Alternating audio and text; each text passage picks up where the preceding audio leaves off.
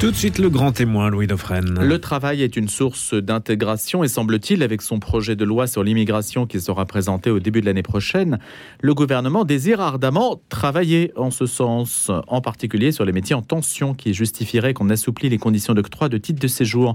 En clair, le manque de main-d'œuvre doit permettre de régulariser des clandestins afin d'honorer les besoins des entreprises. On peut s'étonner que dans un pays où des millions de personnes ne travaillent pas, du moins si on écoute les statistiques, on doit aller chercher des bras à l'étranger. Mais ça, bon, il ne nous appartient pas de hum, s'interroger sur les incohérences, quoique on n'en est pas à une près.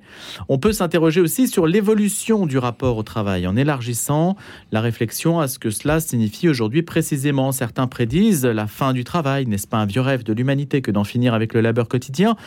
D'autres n'envisagent pas de vivre sans le travail, au point de tout lui sacrifier, y compris les mères de famille, euh, y compris la famille, évidemment qu'on est censé servir. On sait que les femmes sans le travail aujourd'hui sont très déconsidérées dans le regard d'autrui.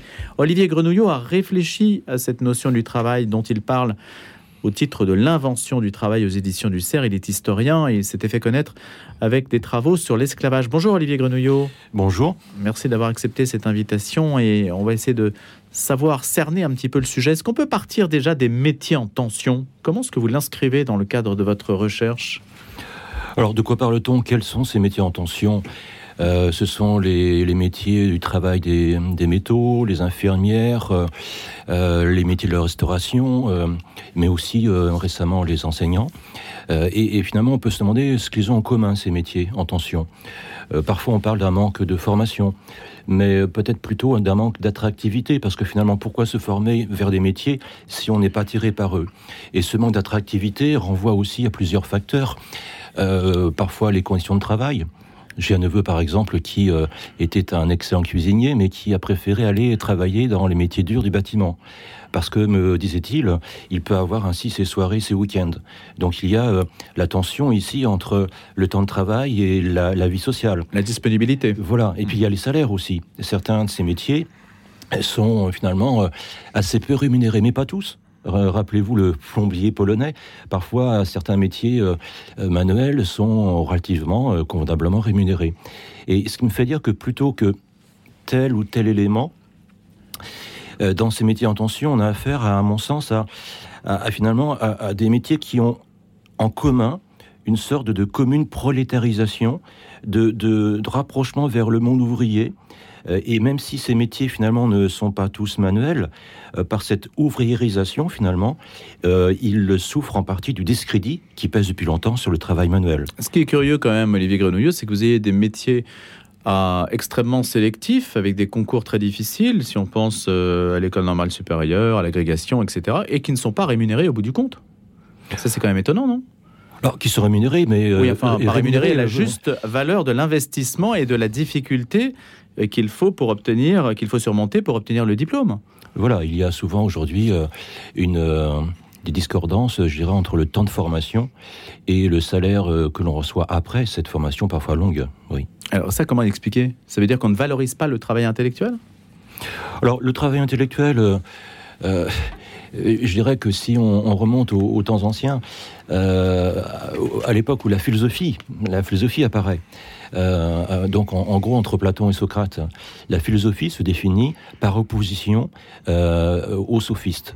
et que reprochent les philosophes aux sophistes? Les sophistes sont des gens qui, comme les philosophes, ont un savoir, mais les sophistes veulent se faire rémunérer pour leur savoir. Et les philosophes disent, ben non, le, savoir, c'est quelque chose qui ne se monnaie pas, parce que le savoir, c'est doit permettre à l'homme de s'élever vers la vertu.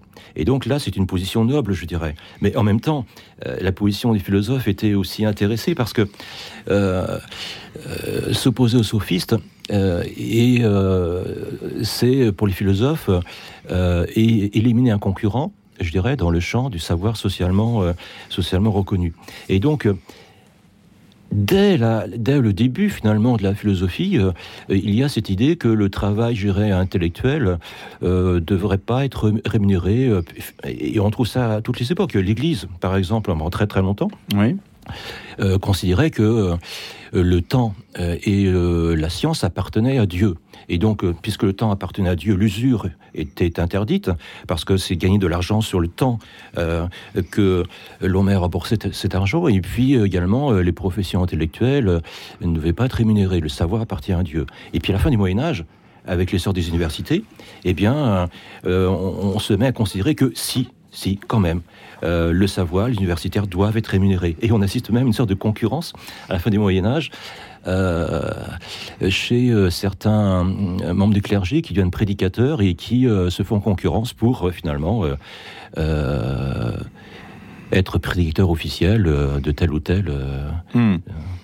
Ce projet de loi sur l'immigration et, ses métiers en tension, donc on voit que ça concerne des métiers où il y a une pénurie. Comment expliquez-vous aujourd'hui, Olivier Grenouillot, même si vous n'êtes pas statisticien, que tant de gens ne travaillent pas officiellement ou ne désirent pas travailler et que euh, on fasse appel donc à d'autres personnes qui viennent du monde entier ou qui ont une aspiration à travailler ou évidemment des besoins impérieux de travailler?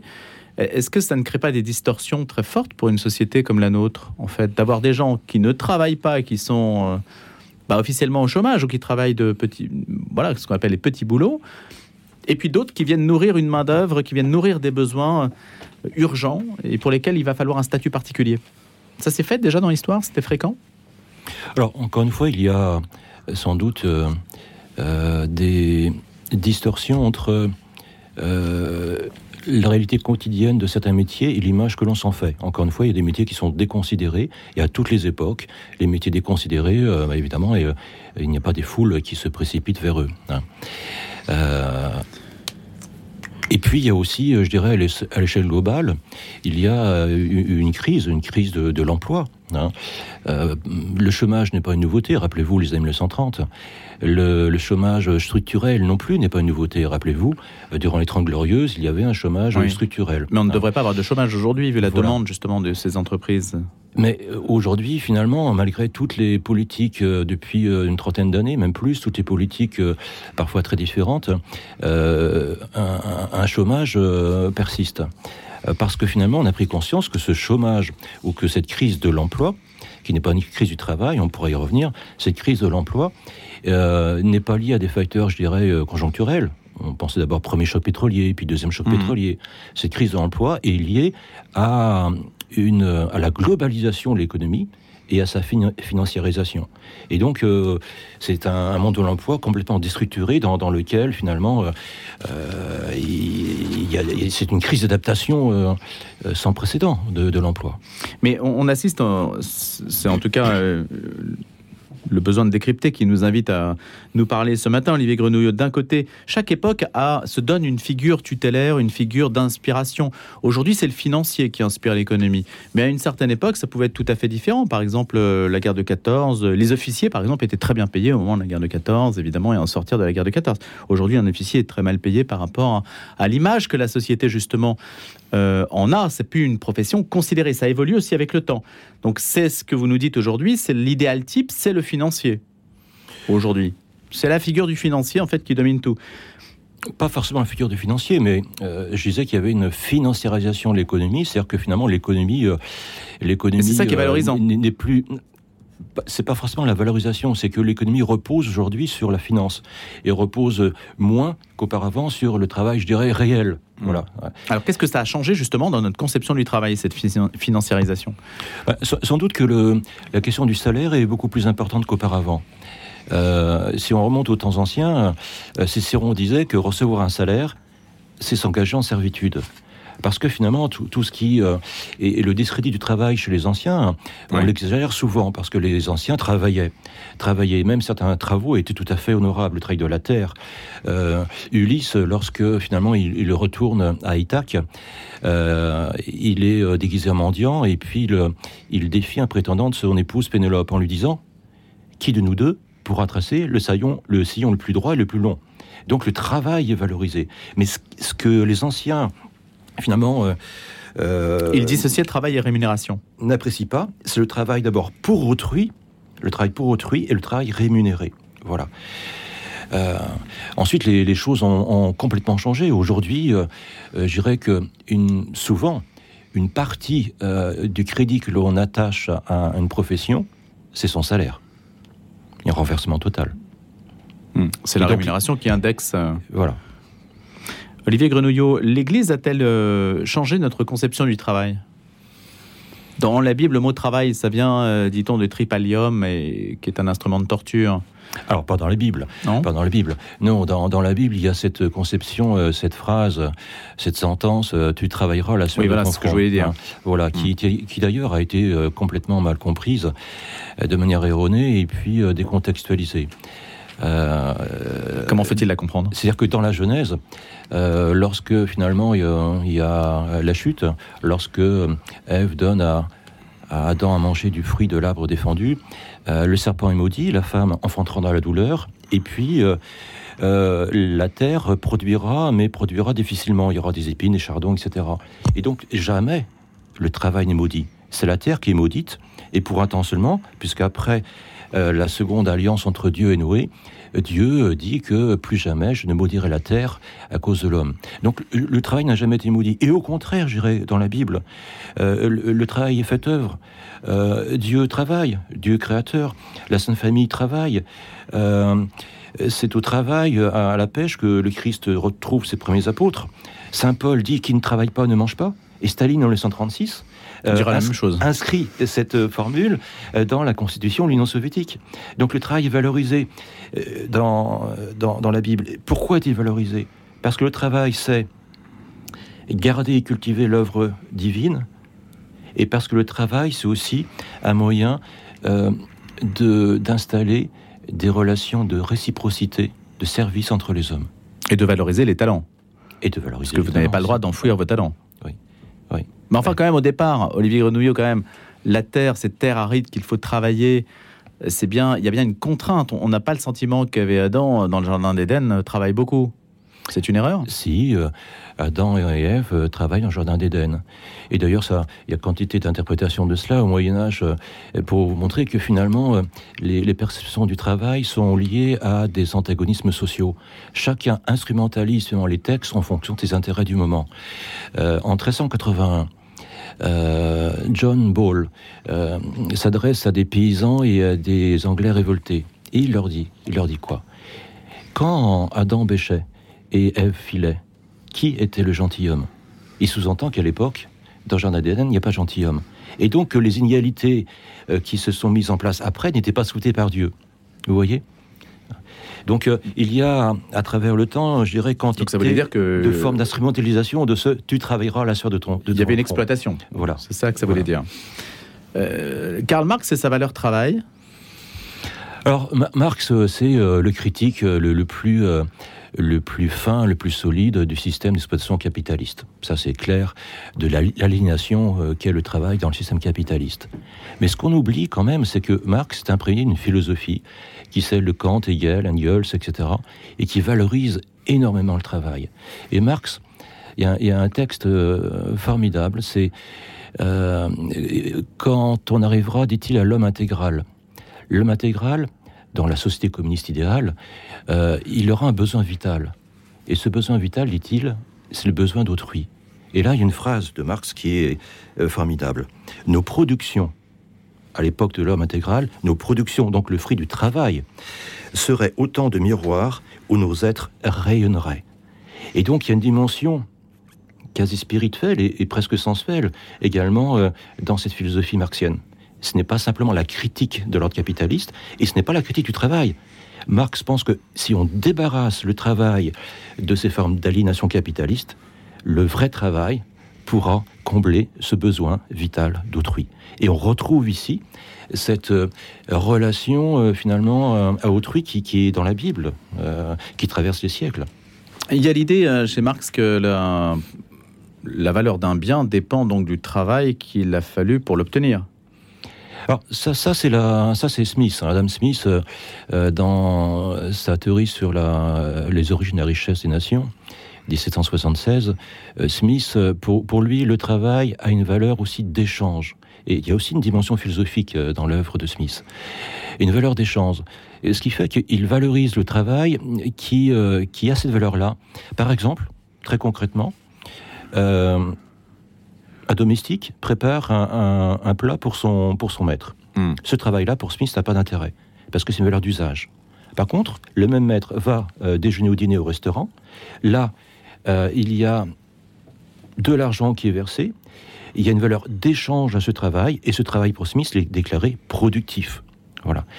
Pour, Mark, pour Smith, ce qui est important, c'est la valeur que l'on ajoute à quelque chose par son travail. Parce que cette valeur peut être ainsi stockée et à son tour susciter de nouveaux échanges. La théorie de, de, Smith, c'est la théorie de l'échange généralisé en quelque sorte. Hein.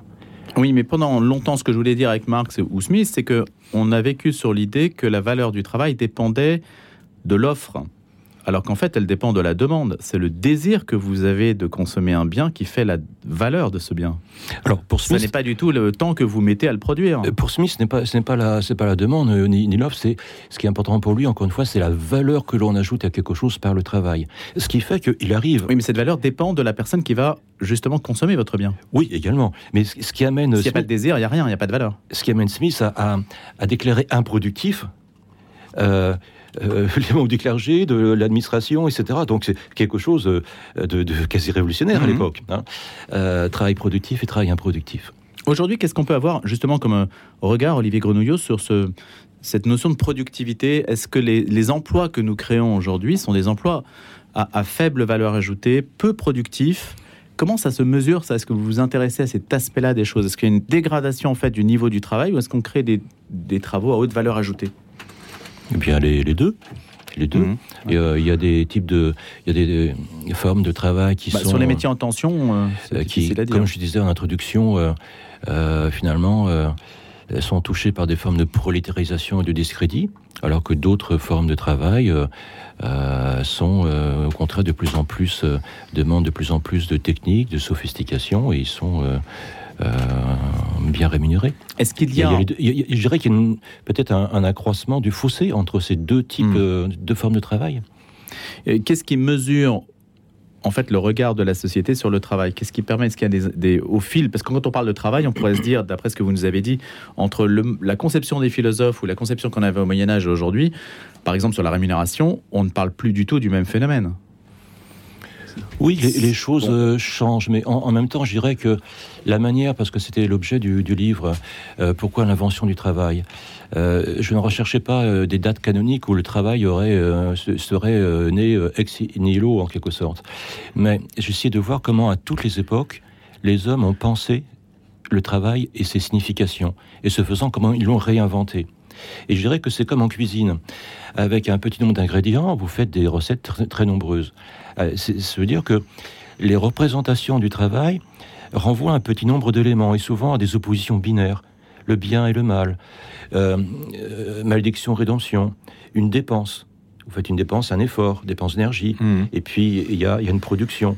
Et, et finalement, selon les époques, selon les sociétés, selon les antagonismes sociaux, ces éléments, finalement, ces formes élémentaires du discours, sont instrumentalisés et entrent dans des combinaisons différentes. C'est ainsi que le salaire peut être à une époque perçu comme finalement euh, une forme de dépendance, et qu'à notre époque, aujourd'hui, il peut être perçu comme la forme ultime de la valorisation. Le travail salarié, finalement, c'est ça la révolution. Parce que si on parle des femmes, euh, les femmes ont toujours travaillé de tout temps, peut-être euh, peut-être pas dans, dans l'aristocratie, mais sinon, il y a un travail à la ferme, par exemple, puisque la société paysanne était quand même celle qui, à laquelle appartenaient la plupart de nos, nos ancêtres. Euh, c'est le travail salarié qui a changé quand même beaucoup après la guerre de 14 le travail salarié n'est pas inventé après 14. En fait, euh, dès l'Antiquité... Pour les femmes, hein, j'entends. Euh, oui, pour les femmes, oui. Mais dès l'Antiquité, il, y a des, il y a des concurrences entre diverses formes de travail. L'esclavage, le travail salarié, euh, le travail non salarié, le travail pour soi, etc. et autant que le, salaire dont on a parlé, on n'a pas parlé par contre de, du temps de travail, qui est un élément essentiel aujourd'hui. Et, là aussi, les choses changent dans le temps. je dirais qu'on a toujours, évidemment eu conscience de ce temps de travail. Et pendant très très longtemps, il n'était pas comptabilisé de manière précise. Pour diverses raisons. Euh, pendant longtemps, il y avait le travail à la tâche, le journalier, euh, le, rythme des saisons. Comment, euh, évidemment, le, un moulin à eau, son fonctionnement dépendait de, des saisons, hein, de la, au moins là avant, de la force du vent. et donc, on avait conscience de la durée sans forcément la comptabiliser. Et les choses changent petit à petit, notamment au Moyen Âge. C'est au Moyen Âge qu'on invente la demi-journée. lorsque non passe progressivement entre 12 et 14 heures.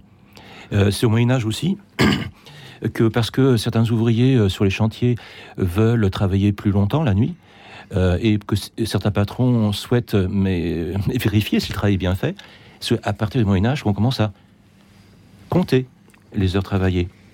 Mais à mon sens, la grande transformation, c'est la fin du XVIIIe siècle, les manufactures et la révolution industrielle.